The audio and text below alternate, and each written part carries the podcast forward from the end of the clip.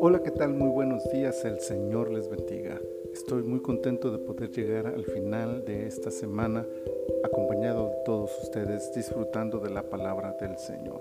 Hoy es el día sábado, sábado 23 de julio del año 2022. Estamos en la temporada 18, el episodio 32, también muy cerca ya de terminar esta temporada de nuestro devocional en su reposo. Segundo libro de las Crónicas, capítulo 32, el versículo 1 dice, Después de estas cosas y de esta fidelidad, vino Sennacherib, rey de los asirios, e invadió a Judá y acampó contra las ciudades fortificadas con la intención de conquistarlas. Uno de los momentos más inciertos en la vida cristiana es cuando vienen sobre nosotros las adversidades. Esto se vuelve todavía más tormentoso cuando las personas sienten que no debería suceder algo así. Este es el caso del capítulo que nos ocupa, pues la llegada de Sennacherib, el poderoso rey asirio, tiene toda la pinta de ser el peor suceso en la vida de la nación, pero ocurre justo en el mejor momento espiritual de la misma, cuando todo va de maravilla, cuando han restaurado el templo, cuando han renovado su relación con Dios, cuando han cumplido con la ley y los mandamientos, cuando han celebrado la Pascua llenos de gozo y alegría, justo entonces llega el enemigo para destruirlos. ¿No ha pasado así alguna vez en nuestras vidas? Justo cuando más buscábamos a Dios, justo cuando intentamos consagrarnos más a Él, justo cuando sentimos que estamos avanzando en nuestra vida espiritual, llegan los problemas y parecen acabar con todo lo bueno que hay en nosotros.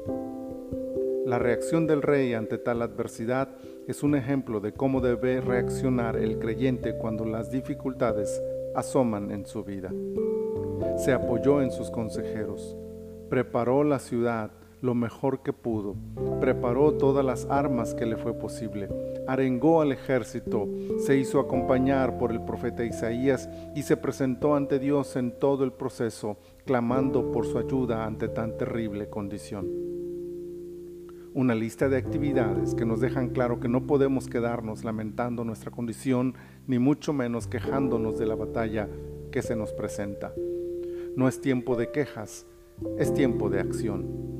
Fortalezcamos nuestra fe, leamos más la Biblia, busquemos el consejo y apoyo de nuestros líderes espirituales, ayunemos y clamemos día y noche al Señor presentando nuestra lucha ante Él. Dos verdades poderosas surgen de esta historia. Cuando buscamos a Dios es muy probable que vengan las luchas a nuestra vida, un Senaquerib que intente destruirnos. Pero la otra verdad es que la batalla que se presente no será contra nosotros, sino contra el Dios en quien hemos puesto nuestra confianza. Y sabemos de antemano quién ganará entre tales adversarios.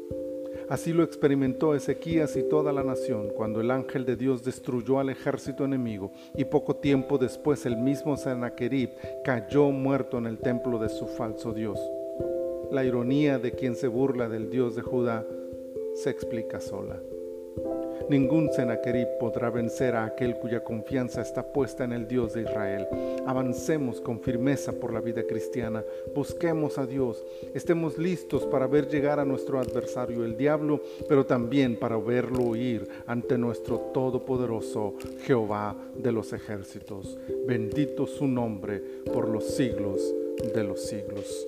Padre, muchas gracias Muchas gracias por recordarnos a través de esta historia, a través de esta narración de tu palabra, como tú, Señor, siempre estás al cuidado de nosotros y nos bendices y nos ayudas, nos respaldas, nos cuidas y nos das la victoria en medio de toda adversidad. Ayúdanos, Señor, a no claudicar, a seguir buscándote, a estar preparados, a estar conscientes de que puede venir la adversidad, pero que tú estarás ahí para defendernos y darnos el éxito, darnos el triunfo sobre todo enemigo que se presenta en nuestras vidas. Gracias te damos, Señor, por tus bendiciones, por Cristo Jesús, nuestro Salvador. Amén. Amén. Mis amados hermanos, deseo que disfruten este fin de semana Que el Señor les acompañe y les guarde. Recuerden que el día domingo no subimos un devocional pero los invito a que se congreguen y busquen un, lugar donde puedan ser edificados en la palabra del Señor. Si no tienen una congregación a la cual asistir, contáctenme por favor, yo puedo ayudarles para recibir una palabra de parte de Dios el día de mañana. Y si el Señor nos lo permite, nos oímos y nos leemos el próximo lunes en otro devocional en su reposo. Dios les bendiga.